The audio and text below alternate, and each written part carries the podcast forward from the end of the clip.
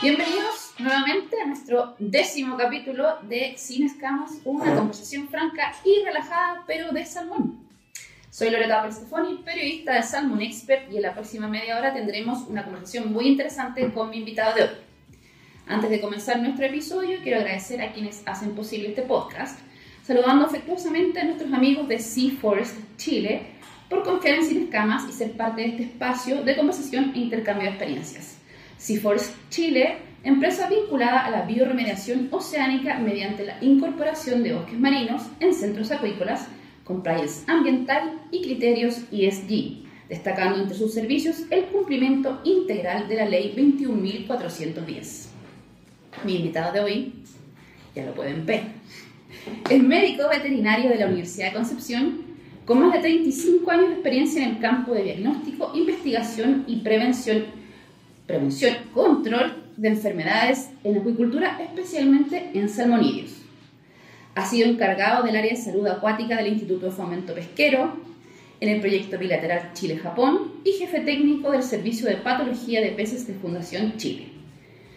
A fines del año 1999 creó la empresa ADL Diagnostic Chile, actualmente con laboratorios y sedes en tres ciudades dedicados especialmente a la salud de organismos acuáticos y en los últimos años también en el área de medio ambiente, logrando un posicionamiento de liderazgo en la industria en ambos ámbitos. Hoy nos acompaña Patricio Bustos Salgado. ¿Cómo estás, Patricio? Bienvenido y gracias por aceptar nuestra invitación y estar presente acá en Cine Escamas. No, muchas gracias a ti, Loreto, por esta invitación. Me siento muy honrado de, estar acá. Eh, así que muchísimas gracias. Y, y, desde ya muy... Eh, eh, cálido el ambiente desde que entramos. Así que muy, muy, eh, muchísimas gracias. Además que te sigo, soy fans tuyo. eso, eso, me, eso me alegra y, digamos es, es, como el, es como el aplauso para el artista. programa. Sí, por supuesto. Eh, Patricio, revisando tu currículum, pude ver que has estado involucrado en la industria salmonicultora por varios años, que ya vamos a hablar de eso totalmente, pero particularmente en el área de investigación. Pero siempre comenzamos el programa conversando con el entrevistado sobre su vida personal, a grandes rasgos, más allá de lo profesional. Ah, pues es, como, háblame de tu vida personal muy rápido. Yo lo primero que puedo yo mencionar es que tengo, eh, soy una persona, un hombre muy afortunado, tengo dos hijos hermosos, uno que tiene 25 años, que acaba de titularse la semana pasada, de cineasta, y el otro que tiene cuatro. Ah, okay. Así que un poquito de diferencia generacional eh, que se llama, el primero Diego y el más chico se llama Lorenzo. Y, um, y mi señora que se llama Pamela. Y um, tengo también la suerte de tener aún mis padres vivos, con bastante complicación, pero vivos, de noventa y tantos años. Y, y eso, ¿no? Yo, yo eh, nací en Santiago, um, estuve hasta como los 17 años en Santiago y después he vivido en, en, varias ciudades, en realidad, en muchas ciudades distintas. A veces me sorprendo la cantidad porque viví en Santiago, luego me desplacé a Valparaíso, viví en Viña, después viví en Chillán, en Talca, en, eh, en Coyhaique, viví en Aysén, en Chile viví como 15 años también, después en Puerto Montt, ahora en Puerto Val. Eh, así que... Eh, ¿Pero por temas de trabajo te has trasladado? Básicamente por temas de, de, de estudio primero y después por temas de trabajo, sí, efectivamente. Buenísimo. ¿Y la familia te ha acompañado en todo ese mm, Bueno, un tiempo yo me movía solo porque yo eh, formé mi familia cuando ya tenía más años y mm, en el proceso también hubo cambios y, y, nuevas familias y etcétera, etcétera. Entonces al final del día pues eh, pero, pero todo muy bien y, y todos estos viajes donde yo vivía en realidad fue muy bonito porque en realidad empiezas a aprender otras cosas de, de, lugares distintos, de personas que tienen, eh, no sé, realidades diferentes, distintas, etcétera, etcétera. Así que, así que bueno, y, y, mi hijo mayor también nació en Castro, así que también para mí era una cosa muy significativa. Tengo un amor muy grande por Chile. Es muy lindo. muy linda la isla, el archipiélago. El archipiélago chileno, hay que decirlo. Patricio, eh, bueno, el pilar central de Sin Escamas es tener una conversación franca y relajada, así como la estamos teniendo, sobre la industria del salmón desde todos sus ámbitos y desde el punto de vista de nuestros invitados. Tu experiencia en la salmonicultura chilena ha estado abocada particularmente al área de salud de peces, patología e investigación en estas temáticas. Y desde tu experiencia, ¿cómo percibes el desarrollo de estas áreas en la industria y cómo éstas han incidido o, se han, eh, sí, incidido es la palabra, en su evolución, en su desarrollo, en su crecimiento?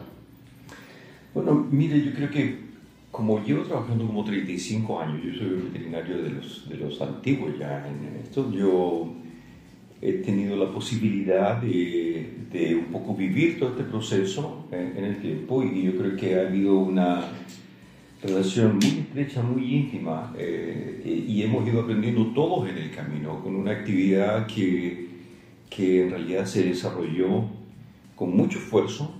Yo creo que esta es una industria tremendamente innovadora, pero también muy valiente, muy, eh, muy aguerrida, es partido como partido y por lo tanto en realidad me parece que todos hemos ido aprendiendo un, un poco nosotros en el camino y hemos ido construyendo eh, este proceso a partir de la experiencia, a partir de los nuevos conocimientos, pero también la ruptura de los mitos que de alguna manera uno va arrastrando a través del tiempo.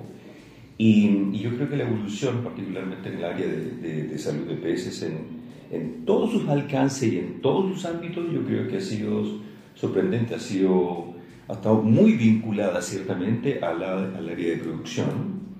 Eh, y, y, bueno, y nuestra responsabilidad como veterinarios ciertamente es eh, contribuir a que precisamente el área de producción pueda eh, obtener los mejores resultados. En el fondo, la mayor expresión o la mayor expresión posible que haya de las poblaciones en cultivo. Em, trabajamos bajo el mundo de la salud poblacional, que es muy distinto al de la salud individual, ¿no es cierto? Que se puede trabajar en, en, humanos y, ciertamente también en algunas líneas de producción animal. Eh, y eso hace que, que, en realidad tenga una serie también de características bien especiales. Em, eh, y uno tiene que estar también muy atento a pensar que sin querer, en realidad esto un poco por la experiencia de uno, sin querer uno en el mundo de la salmonicultura, y no sé si tiene un tren que tiene 20 jaulas y dice la jaula la identifica como la jaula 8, la jaula 10, sin querer tendemos como miniaturizar un poco el proceso de la jaula 8, la jaula 10, como si fuese un individuo, cuando adentro hay 60.000 o 70.000, entonces eh, hay una diversidad enorme, ¿no es cierto?, de, de, individuos adentro y podríamos decir que en 2, 3, 4, 5 jaulas representa lo que hay en diversidad en una población completa, en una ciudad completa de personas, por lo tanto, con todas sus variaciones, con todos sus, eh, con todos sus memorias, con todos sus matices eh, y toda su variedad genética, de manera que em, y yo creo que el área de salud, ya entrando directamente en, esa, en ese ámbito, ha tenido una evolución sorprendente en todas sus líneas eh, y ha apoyado la industria de una manera eh, muy estrecha, eh, desde el ámbito, ¿no es cierto?, de, la prevención, la medicina preventiva, tanto como de la medicina curativa, ¿no es cierto?, y me refiero al mundo de la vacuna, en el mundo del diagnóstico, en el mundo de las terapias, en el mundo del desarrollo de las poblaciones genéticamente resistentes, en, en, en todos los ámbitos de la salud hay un vínculo tremendamente estrecho, ¿no es cierto? Y, y, eso ciertamente ha sido creciente. ¿okay? Y, pero también fuimos partiendo eh, de menos a más. Y, y, si bien al principio trabajamos y nos orientamos mucho en el patógeno, o sea, había que hacer una descripción del patógeno, sí, claro. fuimos poco a poco madurando y aprendiendo de que esto también tenía otros dos componentes que eran clave, que era el huésped, o sea, los peces, y también el ambiente, ¿no es cierto? Y a través de los años nos hemos ido vinculando con esta triada que se llama triada ecológica, que nos permite mirar este mundo de una manera mucho más equilibrada, mucho más integrada, mucho más holística. Eh, y eso ha sido tremendamente importante y también le ha generado una serie de otros desafíos, porque nos metemos en otros mundos. Pero, pero bueno, eh, hemos tenido un desarrollo sorprendente en todos los ámbitos, en tecnología, en experiencia, en formación de profesionales, en, eh, en la interacción fuerte con las áreas productivas, como dije anteriormente, en la biología, fuertemente también en materias de nutrición, eh, ¿cierto? En, en, todo lo que tiene que ver con la genómica, inteligencia artificial, eh, en fin, etc. Así que, sin más, somos todos testigos de que cuando apareció COVID, ¿no es cierto? una de las ciudades que más rápido montó el desarrollo diagnóstico para COVID fue esta región a partir del desarrollo que los laboratorios de diagnóstico tenían en materia diagnóstica. O sea, rápidamente se puso a la par. Es decir, nosotros conocíamos instalamos y trabajábamos en PCR muchos años antes que esto partiera en términos de COVID, de manera que podemos movernos con muchísima rapidez. Eso es parte de un ejemplo del desarrollo que había. Claro, fue un apoyo bastante grande, sobre todo en, localidades apartadas. La industria del salmón apoyó en este tema de PCR. Eh, Patricio, y tomando, tomando este mismo tema, eh, hace unos años se decía que la, la, academia o la investigación estaba como un poquito desligada de, de la industria. ¿Tú, ¿Tú, consideras que es así o ha habido un punto de inflexión donde ambos mundos, academia, investigación y salmonicultura, dijeron, no, tenemos que trabajar juntos porque si no, eh, no vamos a llegar a ningún lado o nuestras perspectivas de crecimiento o nuestros objetivos de sustentabilidad o de bienestar animal no se van a cumplir. Tenemos que trabajar en equipos como esta tirada que tú decías. Bueno, yo creo que sí, voy a usar la misma palabra que tú expresaste, ¿no es cierto? Que era esta relación virtuosa. Sí. Me parece que ciertamente es así. Y creo que eh, yo la definiría también como que estamos en una etapa de transición. Ya. Es decir, si hablamos de una etapa de transición es porque antes, evidentemente, estábamos con mundos totalmente separados, muy desvinculados, que si bien nos juntábamos, nos juntábamos porque había ciertas conveniencias, pero no porque íntimamente tuviésemos la convicción que yo te necesito y tú me necesitas. ¿Okay? Y esto podría pasar desde la universidad que invitaba, ¿no es cierto?, las empresas, no sé, el último día firma este papelito, por favor, que necesito documento para presentar este proyecto, ¿no es cierto? Y, por lo tanto, entonces las, eh, las empresas se sentían de alguna manera vinculadas, de una manera un poco como, como en un proyecto que la universidad o la institución de investigación lo hicieron sin estar íntimamente vinculados, estoy hablando de situaciones del, inicio, ¿no es cierto? Sí. Por el lado de la universidad. O, o tal vez paradójicamente, lo pongo con un nombre, como soy veterinario, le pongo nombre a enfermedad y la cuestión, así que también por el mundo productivo, el mundo de las empresas, que yo creo que también tuvo una enfermedad que se llama el síndrome del no pecuniario. Es decir, yo participo en, la yo participo en el proyecto, pero no pongo plata cash, pero yo puedo poner a disposición las embarcaciones, el alimento, los peces. Entonces, y esa situación fue moviéndose en el tiempo eh, y el vínculo hoy día sin duda es, eh, es mayor. Eh, es, es, hay, una, hay un permanente crecimiento, creo yo, en esta relación hay una enorme oportunidad en eso, porque todavía falta eh, vincularnos muchísimo más.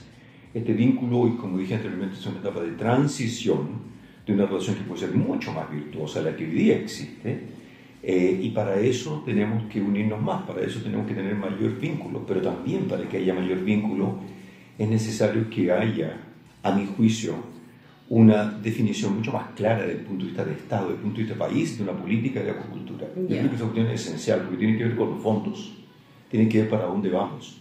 Entonces es difícil a veces eh, generar investigación y desarrollo eh, cuando a veces no están los fondos suficientes y cuando no hay una política de agricultura suficientemente eh, fuerte y potente y bien arraigada. En realidad yo creo que es un elemento también esencial que contribuye a fortalecer esta unión entre la academia eh, y, la industria.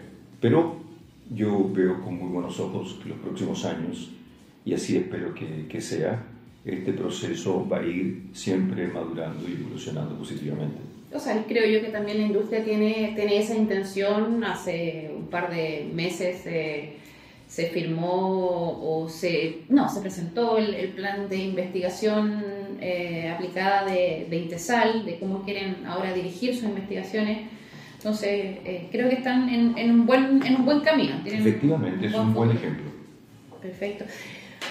Patricio, en los últimos años has desarrollado tu profesión en ADL Diagnóstico, Diagnostic, perdón, eh, reconocido laboratorio del cual actualmente eres gerente general. Y paralelamente has sido parte de comités técnicos de entidades privadas y gubernamentales, evaluador de proyectos de investigación de reconocidas universidades chilenas y autor y coautor de variadas publicaciones científicas y técnicas, entre otras muchas labores. Como comentábamos antes, eh, antes de esta entrevista, estás con, con hartas cosas, con hartos proyectos eh, andando, seminarios, presentaciones.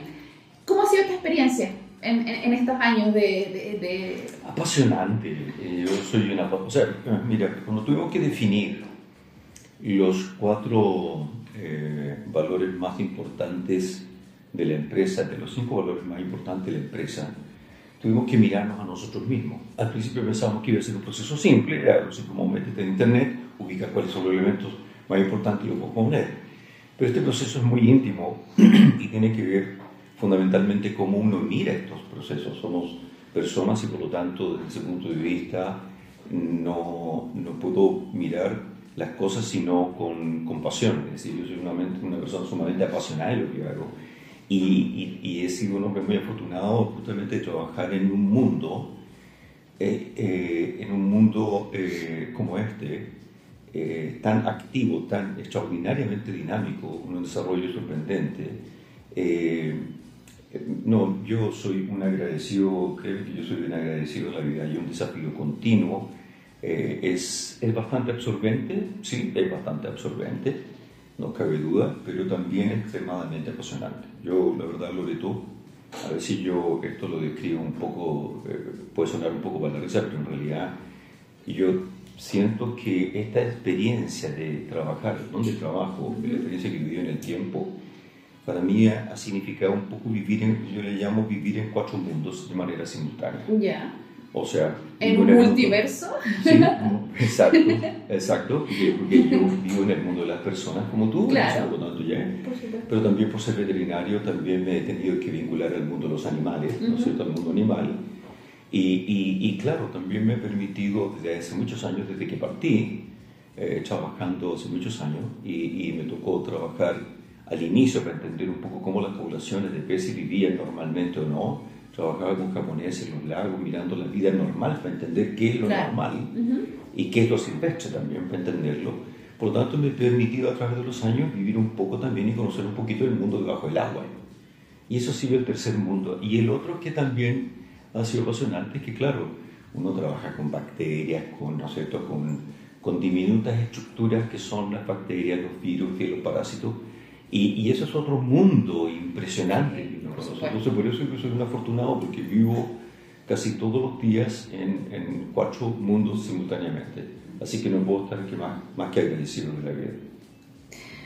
Ah, y otro elemento también, disculpa Loreto, esto me ha permitido también eh, conocer mucha gente muy interesante, de la cual uno aprende mucho. Eh, yo diría que tal vez lo que más puedo destacar de todo este periodo ha sido justamente el permanente aprendizaje que uno tiene el hecho de ir eh, aprendiendo un poquito y te vas dando cuenta que en realidad lo que tú sabes es una partecita de la historia de una cosa mucho más grande, mucho más compleja, y a la medida que te vas adentrando, ¿no es cierto?, eh, te vas, vas comprendiendo que eso realmente es así. Pero la relación con el resto de las personas que te van entregando también su experiencia y tú te vas enriqueciendo con eso, yo creo que ha sido definitivamente algo eh, muy importante para mí. Eso realmente creo que puede ser un elemento muy central sobre el cual yo, yo eh, me siento muy agradecido. Y supongo, Patricio, que también tú has sido quizás mentor de nuevas generaciones de veterinarios que han pasado por, por, tu laboratorio o han acudido a ti para, para, por temas de conocimiento, de información, de, de experiencia. Bueno, no sé si la palabra es como mentor, no, no, tal vez puede sonar un poco eh, muy grande, pero, pero bueno, uno trata, eh, ha pasado muchas personas, eh, uno ha conocido muchas personas. yo tengo un problema en el lóbulo izquierdo del cerebro que es donde se depositan los nombres de las personas. Yeah. afortunadamente en el tiempo yo me voy olvidando sus nombres, pero los reconozco muy bien y sí, muchísimas personas. Al principio yo también, cuando salí de la universidad, y me vinculé al mundo salmonero, vi que mi propia universidad, ¿no es cierto? mi alma mater, la cual tú no quieres, todo, en realidad sentía que tenía un déficit, una carencia enorme, una falta de visión de incorporar profesionales veterinarios al área de los salmones, al área de la agricultura, porque no tenía clases, no, no había nada. Entonces también yo, en esos años, yo tomaba vivía en Chiloé y tomaba un bus, o incluso Coyhai que tomaba un bus y viajaba hasta, hasta la Universidad de Concepción y hacía clases, por supuesto todo esto era gratis, me pagaban solamente los pasajes porque lo que buscaba era generar, estimular, hacer de que esta cosa fuera creciendo en mi propia universidad, donde, donde, donde yo crecí, donde me desarrollaron, donde cualquier mucho. Entonces, desde ahí a mí me importa muchísimo que vayan formándose generaciones y sobre todo, fíjate, sobre todo, Loreto, generaciones que hoy día de alguna manera miran el mundo de una manera especial, porque son generaciones distintas, ¿no es cierto? por supuesto. Y, y, y, esta mirada más holística hace mucha falta en estas generaciones también. ¿no? Salen de la universidad en una mirada que muy de, de veterinaria y en realidad tal vez lo veo por, por, mi propia formación, porque cuando yo me formé, pues eh, transportaba PS, eh, fue parte de mi pega, entonces yo pedí, tuve la suerte de trabajar con personas que me dejaron hacer estas cosas, entonces quiero hacer alimentos, entonces voy a hacer dos meses de alimento ahí, ¿no es cierto? Limpiando tanques, transportando peces, haciéndome cargo del sol, entonces para conocer, metido en genética, entonces pude conocer distintos mundos para entender que la salud era una partecita y cómo se vinculaba con el resto, y eso Claro. me gusta, de manera que estas nuevas generaciones es súper importante, a mi juicio, que puedan vincularse, y eso viene de la formación de las universidades, que puedan vincularse de una manera más amplia, más holística, más integrada con respecto al mundo de la salud y agricultura, y no solo desde la perspectiva... No tan encasillada. No tan encasillada. Ya. Buenísimo. Patricio, las investigaciones y la innovación son cruciales para que la industria salmonicultora pueda cumplir sus objetivos productivos de sostenibilidad y con estándares internacionales para ser un actor competitivo entre los países productores de salmón, que no son muchos, pero, pero eh, digamos, eh, están presentes en, nuestro, en nuestro planeta. Por tu experiencia profesional y las oportunidades que has tenido de conocer cómo se desarrollan estas temáticas en otros países productores, ¿en qué estatus crees tú que se encuentra, se encuentra Chile en temas de investigación? Sí, se dice que Noruega nos, tiene, nos lleva años luz, pero también está Escocia, también está Irlanda, también está Islas Faroe, Australia, por ahí. Mm. Eh, ¿Cómo estamos nosotros en ese tema? Pues es una muy buena pregunta que no es tan fácil responderla porque tiene distintos matices. Si pudiera responderla tal vez en una sola frase, que, que, que no es tan fácil, yo creo que nosotros, eh, a mi juicio, tenemos más y somos más de lo que pensamos, pero definitivamente menos de lo que deberíamos. Entonces, ¿Y por eh, qué se, creo- por qué se da eso? porque, porque yo creo que cuando uno empieza a mirar realidades distintas en distintos países, en distintas condiciones, en, en- en fin, etc., uno puede darse cuenta que tiene una, una, un camino recorrido, una, un aprendizaje hecho, eh, ¿no es cierto?, a partir de la industria me refiero, que es tremendamente valoroso, valoroso eh, eh, eh, eh, tiene un valor enorme. Eh, hay, hay, acá hay en Chile, ¿no es cierto? Yo diría fundamentalmente, por ejemplo, como, como en el caso de mi, de mi área, en el caso de la salud, ¿no es cierto? Eh, los veterinarios son, son, a mi juicio, profesionales muy extraordinariamente competentes que tienen nociones de distintas materias. Y yo siento que son mucho más completos muchas veces que en otros países que son mucho más eh, Claro. eh, circunscritos probablemente su trabajo. Creo que es un elemento positivo. Uno mira cosas que en realidad se da cuenta que tenemos acá de sobra, no hay nada que envidiar, y en otras que francamente necesitamos mirar con probablemente más humildad y aprender más de ellos. Sin duda que hay cosas que recoger y crecer y, y- y desarrollar, no cabe la menor duda, Eh, pero también lo que quiero destacar es que yo creo que, que la industria y en particular los profesionales eh, son eh, extraordinariamente bien cotizados, o sea, no me cabe la menor duda. Y hay muestras de sobra día cómo están los profesionales chilenos puestos en la agricultura en distintos países, en los Sí. países más lejanos. Así como hoy día uno puede decir, "Oh, tal jugador más famoso se va a Arabia Saudita, no, pues también un profesional del área de salud, ¿no es cierto?, o del área de producción, de la acuicultura chilena, también está llegando a esos países donde llegan futbolistas famosos. Exacto. Entonces, Sí. entonces creo que eso es un buen ejemplo que nos permite creer más en nosotros mismos, eh, valorar más también lo que tenemos, creo que eso es muy importante, y, mm, pero hay mucho obviamente que hacer y aprender de, de todos estos países, sobre todo de la integración como hablábamos anteriormente, esta integración, por ejemplo, academia, industria, en fin, etcétera. Creo que eso es tremendamente importante. Finalmente, yo creo que, para redondear eh, mi respuesta, yo creo que eh, entidades como MEVEA, por ejemplo, que en la industria que es la agrupación de ley vinculada a la agricultura, representa ser un muy buen ejemplo, que en otras partes, si bien existe, son agrupaciones distintas, probablemente con menos veterinarios, pero que prácticamente MEVEA están casi todos los veterinarios vinculados a la industria. Y es un elemento tremendamente potente y ha sido eh, un conductor y un eje conductor de un montón y canalizador de un montón de cosas interesantes. Eh, lo que se ha desarrollado en el Club de Innovación Acuícola creo que también representa ser un muy buen ejemplo. Sí, de todas maneras. Ok, eh, es, es, bastante único en la industria, en muchas industrias de otros países también. Sin duda, en Latinoamérica ni hablar. Yo creo que nosotros en eso estamos con un, buen paso adelante respecto de la iniciativa que en materia de innovación.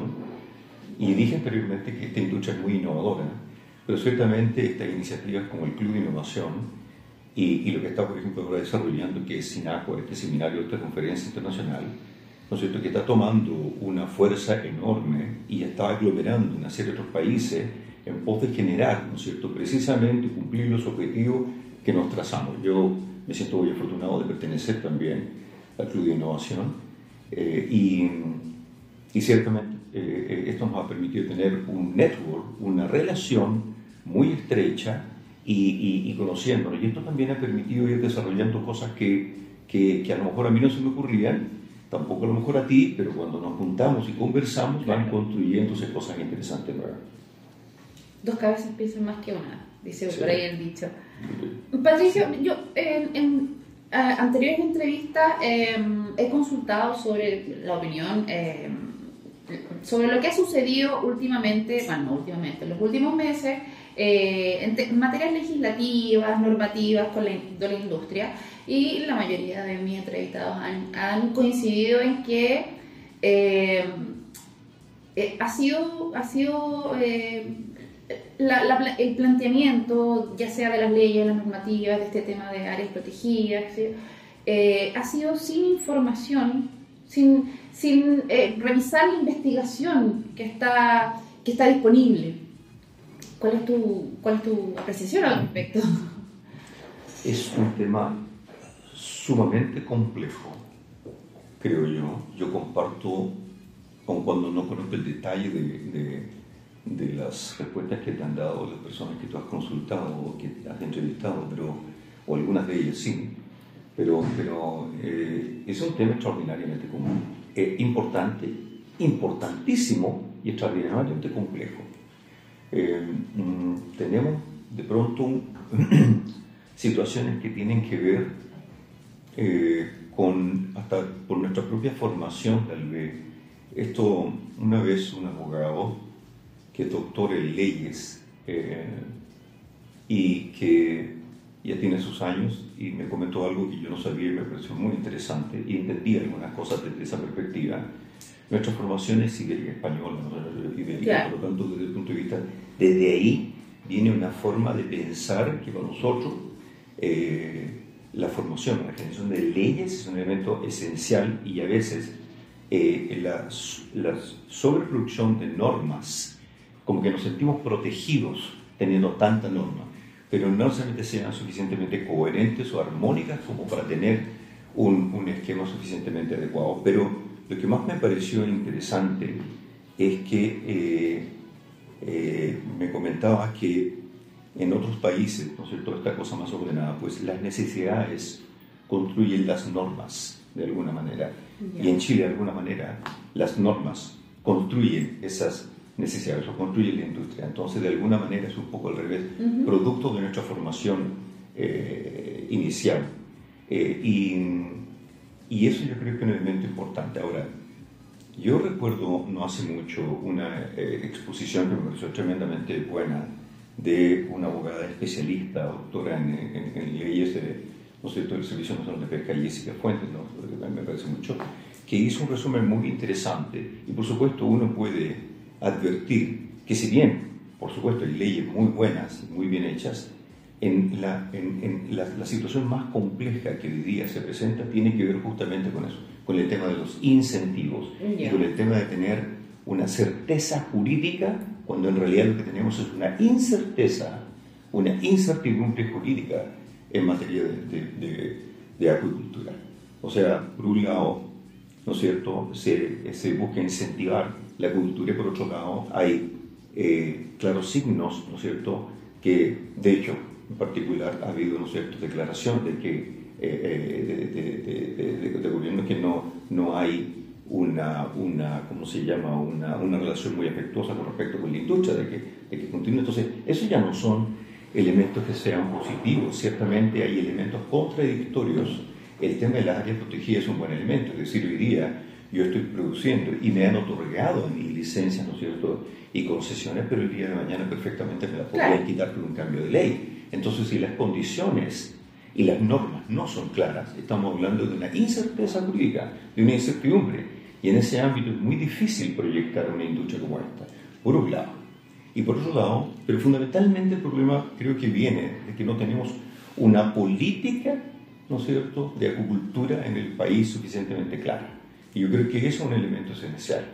Eh, y en el momento que esto se construya adecuadamente, hoy día, por supuesto que de alguna manera fuimos metiendo o poniendo la carreta delante de los bueyes, y hoy día nos vemos, ¿no es cierto?, eh, en una situación en la cual es una cosa mucho más compleja hoy día de abordarla, pero es absolutamente necesario porque si dejamos pasar más tiempo, esto se va a volver o se va a tornar mucho más complejo. Eh, yo creo que estamos en un momento, estamos en un momento clave, clave para tomar determinaciones, ser eh, muy inteligentes y trabajar muy unidos en torno no de la agricultura, sino una agricultura sostenible, en, en, por cierto, en equilibrio ¿no cierto?, con las otras comunidades y con otros desarrollos, no cabe duda, pero con certeza, como dije anteriormente, con seguridad respecto de que si se van a haber inversiones, eh, estas puedan ser ciertamente eh, eh, manejadas cuidadosamente, más que manejadas cuidadosamente, pueda haber un desarrollo que permita que uno lo proyecte en el tiempo y lo asegure en el tiempo.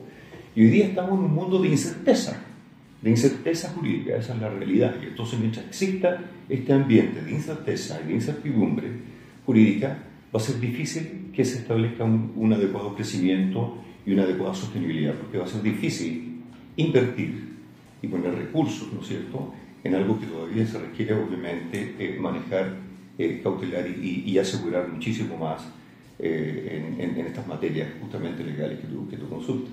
Patricio, ¿y la, ley acuícola sería un paso importante? un paso... Se está discutiendo, ¿no es cierto?, la posibilidad de hacer una nueva ley respecto a la agricultura. Separarla de la pesca, claro. Exactamente. Pero, pero no hemos discutido primero la política al respecto. O sea, volvemos a, creo yo, poner la poco la carreta delante del cuello. Es decir, primero hay que discutir una política y cuando hemos definido claramente el marco, ¿no es cierto?, más global, más general, ¿no es cierto?, el paraguas de esto, que es justamente esta política, recién nosotros podríamos a partir de eso, con la cosa mucho más clara, ir definiendo eh, posteriormente, ¿no es cierto?, eh, eh, leyes y, cambios en las normativas a partir de una política suficientemente clara y robusta. Yo creo que, que, que ese proceso es absolutamente necesario y creo que estamos trabajando un poco al revés. Ojalá que esto cambie y yo creo que es absolutamente necesario que cambie.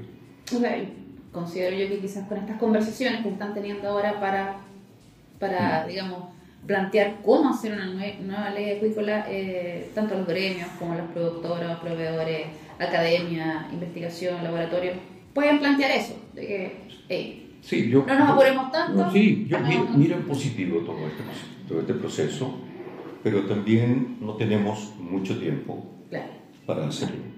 Es hoy, no es mañana. Perfecto. Patricio, fue un gusto, un agrado tenerte como invitado en este episodio y no me queda nada más que agradecerte que estuvieras aquí presente por y esta amena conversación. Estamos muy contentos de que hayas aceptado nuestra invitación. Y bueno, como, como te decía, esta, este programa cada día tiene más seguidores, así nos tiene esto muy contentos. No, al contrario, soy yo el agradecido, Loreto. Eh, yo me siento muy privilegiado, muy eh, honrado de que me haya invitado, porque fue una conversación muy amena, muy simpática. y eh, seguiré siendo entonces tu fans Bien. y también del programa. Eh, así que encantadísimo. Muchas gracias. Gracias, Patricio. No olviden que este episodio de Cine Escamas fue auspiciado por Seaforce Chile, empresa vinculada a la bioremediación oceánica mediante la incorporación de bosques marinos en centros acuícolas, compliance ambiental y criterios ESG, destacando entre sus servicios el cumplimiento integral de la Ley 21.410. Agradezco la sintonía de hoy de quienes nos escuchan y nos ven por nuestros canales de Spotify, Apple Podcast y YouTube. Los invito a seguirnos en nuestras redes sociales y desde ya no olviden agendar el próximo capítulo de Cine Escamas, una conversación franca y relajada, pero de salud. Hasta pronto.